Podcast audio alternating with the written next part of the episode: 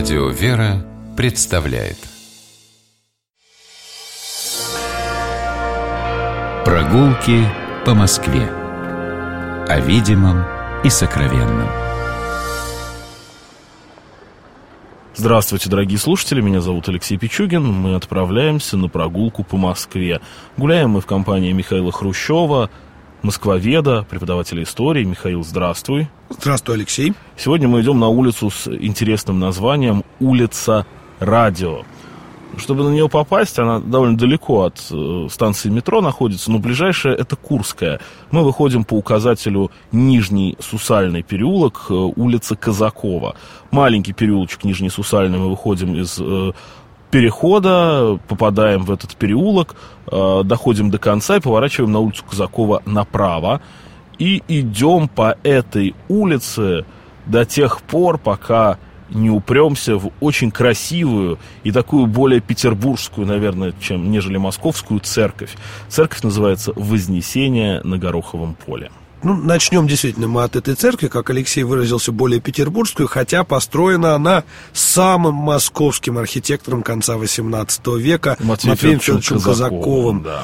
Хотя спаривать с некоторыми исследователями. Но что самое интересное про эту церковь, а, про церковь, вернее, мы сейчас поговорим, что самое интересное с ее географическими привязками – мы шли по улице Казакова, которая названа в честь Матвея Федоровича Казакова, а, дошли до церкви Вознесения на Гороховом поле, которую построил Матвей Федорович Казаков. Это единственная постройка Казакова здесь, но она находится не на улице Казакова, а на улице Радио. Более того, она находится если смотреть по карте, на углу Токмакова переулка. То есть все запутано, но тем не менее.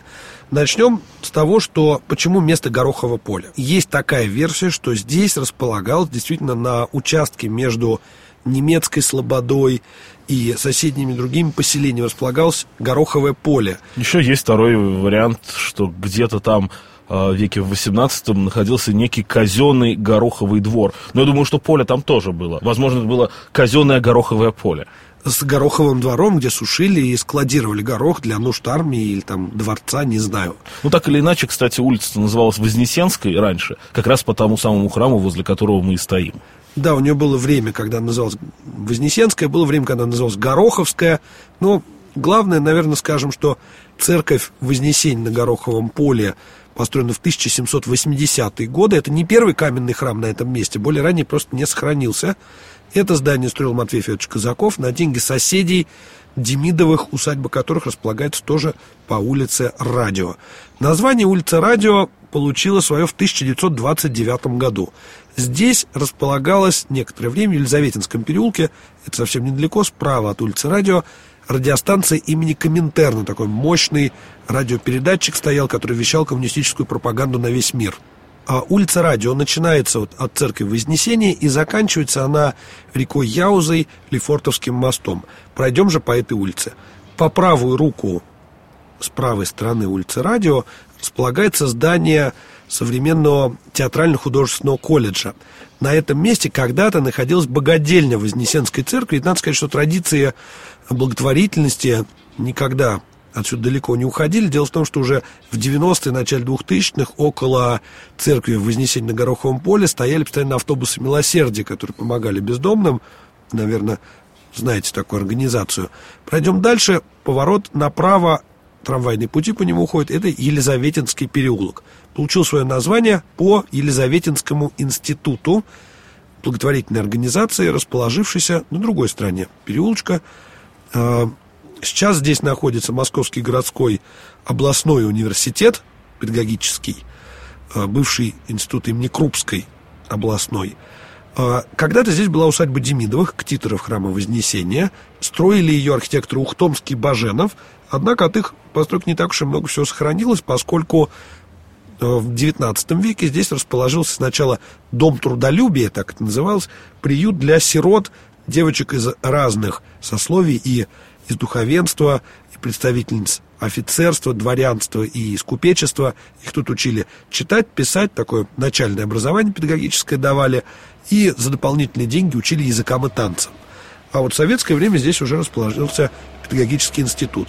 А, вы, глядя на это здание, можете увидеть небольшую такую главку Здесь, Да, да, да, я тоже неоднократно обращал внимание. здесь располагалась Троицкая домовая церковь этого института. В интернете можно найти множество фотографий внутренних помещений института, фотографий выпускниц. Очень хорошо отфотографирована история второй половины XIX века этого, этого здания. Э, Вопрос возникает, почему Елизаветинский институт? А почему? Э, Дело в том, что он получил свое название в 1840-е годы в честь Елизаветы Алексеевны, жены императора Александра I, которая славилась тоже своим нищелюбием, которая много давала денег на благотворительность. По левой стороне улицы Радио тянется огромный комплекс Центрального аэрогидродинамического института. Он расположился на площади от Доброслободской улицы и до Бауманской. Огромный комплекс, который знаменит своей первой в России аэродинамической трубой. Очень страшно оно выглядит. Я скажу, могу сказать, что я в детский сад ходил, который располагается напротив этой аэродинамической трубы, и даже до сих пор, когда я прохожу мимо, у нее какой-то такой жутковатый видок. Но, кстати говоря, э, построена она на месте старой лютеранской кирхи, а кое-кто из э, краеведов даже считает, что сильно перестроена из этой кирхи. Так что, так что, так что места-то древние. Действительно, а, левая сторона улицы Радио, начиная от Доброслободской улицы, это, собственно, самая, та самая знаменитая немецкая слобода, которая появилась еще в середине 17 века, где проживали многочисленные немцы, то есть выходцы из Западной Европы. Это вот такой южный край этого своеобразного города в городе, поскольку здесь были совершенно другие порядки, тут была определенная экстерриториальность, то есть немцы жили по своим законам, имели определенные льготы, жили автономно, им даже было запрещено иметь русских слуг, то здесь на улицах даже было сложно услышать русскую речь. Да, это известный факт про немецкую слободу. Получается такой город в городе. Э, с прямыми улицами, кстати, можно посмотреть, действительно, планировка вот этого района немецкой слободы, она очень отличается. Теперь вернемся к Кирхе. Кирха святого Михаила располагалась на территории современного Цаги. Новая кирха, кстати. Новая говоря. кирха, которая, кстати, располагается рядом со Старокирочным переулком. Это такой краеведческий... Это советский краеведческий, потому что переулки переименовывали в советское время, и вот э, новокирочными и старокирочными они стали именно в советские годы. Да, потому что, на самом деле, в Новокирочном находилась старая кирха, а в Старокирочном новая. Но давайте забудьте об этом, мы лучше про кирху Святого Михаила. В этой кирхе был похоронен Яков, Яков Брюс. Брюс. Да, знаменитый сподвижник Петра. На самом деле, Алексей, ты помнишь, что, Ну, собственно, помним. сделал Брюс? Что сделал Брюс? Составил календарь Да. издал календарь. Да, ну так на территории Цаги располагалась кирха, в кирхе был похоронен Брюс, кирху снесли или перестроили, а в Цаге э, до сих пор существует, в несколько сокращенном виде, большая часть Цаги находится в городе Жуковский, а здесь, на старой территории, располагается музей Жуковского э, в старом таком доме, э, который располагается в глубине немножечко э, этого комплекса, двухэтажный особнячок, во дворе, собственно, перед особнячком памятник, собственно, Жуковскому, русскому исследователю великому, который, собственно, аэродинамику из- изучал и занимался авиационными проблемами. Это бывший особняк купца Михайлова, так называемый. Да, а рядом с ним один из корпусов бывшей ЦАГи на углу, который располагается с Бауманской улицей, с середины 2000-х годов принадлежит Всероссийскому художественно-научно-реставрационному центру имени академика Грабаря. Здесь реставрируются памятники музейные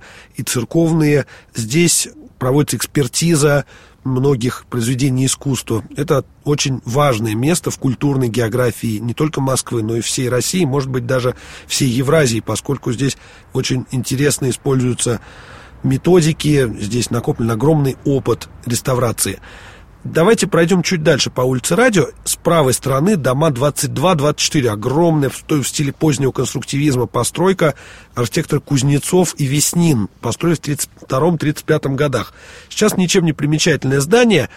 Вы пройдете мимо и не посмотрите. Выходит оно на одной стороной на улице Радио, другой стороной на набережную. Набережная носит название академика Туполева. И в этом здании располагалась Туполевская шарашка, как ее называли, Центральное конструкторское бюро 29.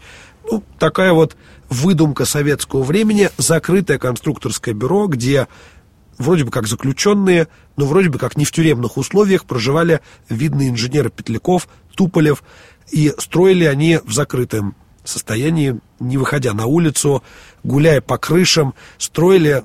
Дело в том, что здесь для прогулок была выделена крыша на крыше были прогулочная зона, жили они на этажах этого здания, здесь у них были свои кабинеты, здесь они разрабатывали самолеты. Например, Те самые Ту.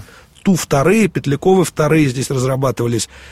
То есть арестованные органами госбезопасности инженеры отправлялись сюда, здесь они чертили, продолжалось это до 41 года. В 41 году это КБ перевели в Омск, а уже обратно не вернулось оно, их уже отпустили. Но конструкторское бюро Туполева до сих пор располагается здесь. Очень интересная этич... история об этическом выборе была. Э, руководство госбезопасности обратилось к Петлякову и Туполеву и сказал, так, вам нужно построить такое-то, такое-то количество самолетов, разработать их, внедрить в производство, и вам для этого, наверное, нужны лучшие инженеры. Составляйте список, будут любые. И представьте задачу, этические выборы Петлякова и Туполева, их коллег, что они знают инженеров, но если они напишут, что инженер Пичугин какой-нибудь, его возьмут и арестуют.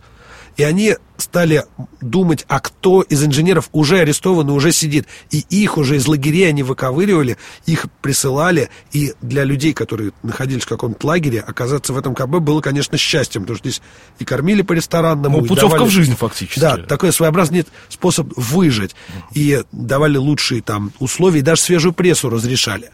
Ну, Теперь выйдем на набережную. Ну, с левой стороны Радио. только скажем, что пошли здания Московского высшего технического училища. Именно так оно называлось до недавнего времени. Теперь Московский государственный технический университет, МВТУ имени Баумана. А Дворцовый мост остался только у нас. Да, проезжаем по нему или на машине, или на трамвае, мы даже не задумываемся, что, собственно, под нами.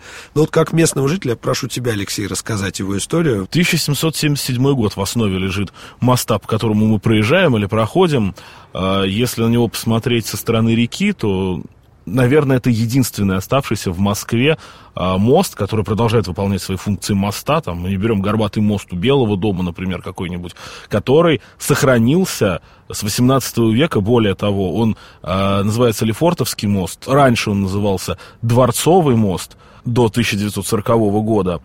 И он соединял, почему дворцовый, собственно, он соединял сразу три дворца, о которых мы когда-нибудь, я надеюсь, поговорим. Екатерининский, Лефортовский и Слободской. Сразу три дворца, вот соединенные этим одним мостом через Яузу.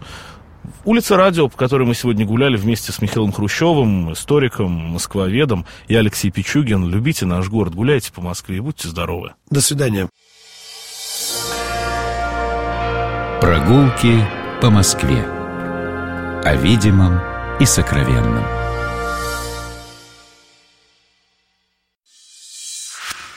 Программа «Прогулки по Москве» произведена при поддержке Комитета общественных связей правительства Москвы.